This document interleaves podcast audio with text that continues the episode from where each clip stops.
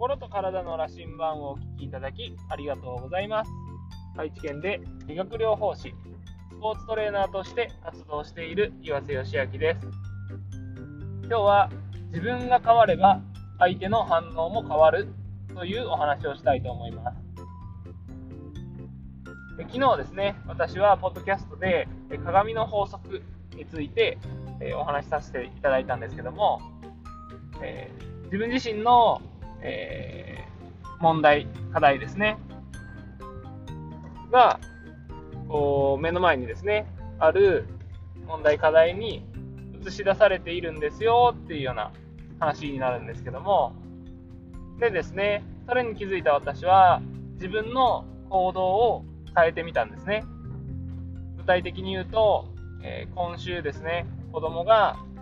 えー、すごく兄弟喧嘩が絶えずお互いに殴り合ったりとかですね、えー、あとはえ私たちが、親がですね、え歯磨きやお風呂、また寝ることを促しても、嫌だ嫌だと泣き出してしまうような状況でした。で、それに対して私はイライラしてしまっていたんですけども、えー、その原因は、まあ、鏡の法則で私自身にあったんですね。で、私は、昨日はですね、子供との接し方を変えて、えー、その夜仕事が終わって家に帰ってから子供としっかりとですね、向き合って遊ぶようにしたんですね。でそしたら子供は喧嘩もしないし、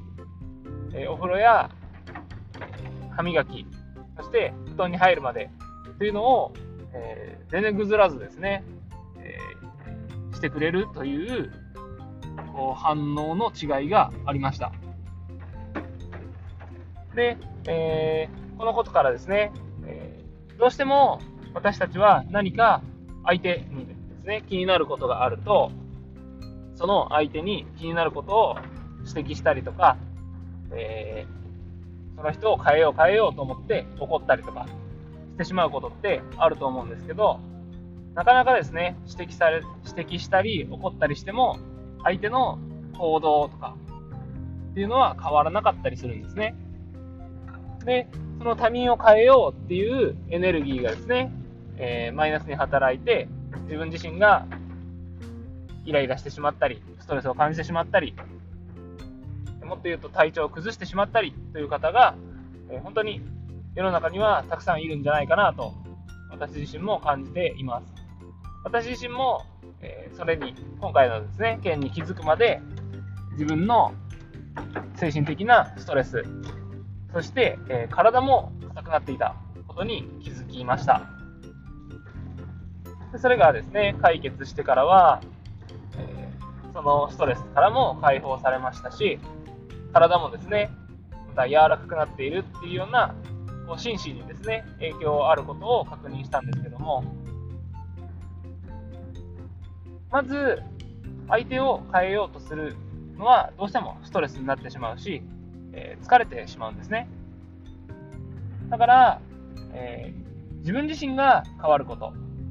自分が変わることで、結果的にですね、相手の反応が変わっていくと思いますので、相手を変えよう変えようっていうエネルギーをですね、自分を変えるエネルギーに変えてもらったらいいんじゃないかなと思います。で、自分が変わることによって相手が変わるので、えー、世の中の、世の中、目の前にある現象はですね、現象の多くは自分の心のありようで、えー、どうとでも捉え方も変えられるし、その目の前に起きる現象もですね、変えていくことができるんだなっていうのも改めて感じました。ということは、やはり自分の心のありようを変えていくことで、多くの人が苦しんでいる悩みだったり、心身の不調を解決していく手段が、えー、見えてきたなっていうのを感じたんですけど、まだまだ私自身、それを言語化する能力が乏しいので、えー、まだまだ対応できる範囲が狭いんですけど、こうやって配信を続けていくこと、継続していくことによって、もっともっと多くの方を救っていけるんじゃないかなと。救っていくっていうとちょっとおこがましいかもしれないですけど、何かこう手助けになれるような存在になれるんじゃないかなと改めて感じる機会になりました。やはりですね、こう鏡の法則の話じゃないですけど、今の自分に解決できないような課題は目の前にはそうそう訪れないですし、目の前にある課題っていうのは自分に何かを気づかせてくれるヒントになっていると思うので、そのヒントをキャッチして自分の行動を変えていくこと。そうすることによって、今、あなたが悩んでいる目の前の課題がですね、えー、相手の反応が変わっていくので、その課題が解決されていくということが、えー、起こっていくのかなと思っています。もしですね、今、目の前の